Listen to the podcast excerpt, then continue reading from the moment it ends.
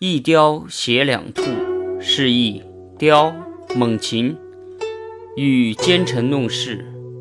唐代开元年间，李林甫以应姓进位宰相，同时为相者有张九龄与裴耀卿、张裴两人，常以执剑辅佐玄宗。玄宗不悦，李林甫却屈欲阿辅，深得玄宗欢心，因此玄宗与张培两人日渐疏远，而与李林甫更加亲近。于是张培两人更加小心谨慎，李林甫日渐傲慢无礼。当三宰相同时就位，张培两人恭敬有礼，李林甫居中盛气凌人。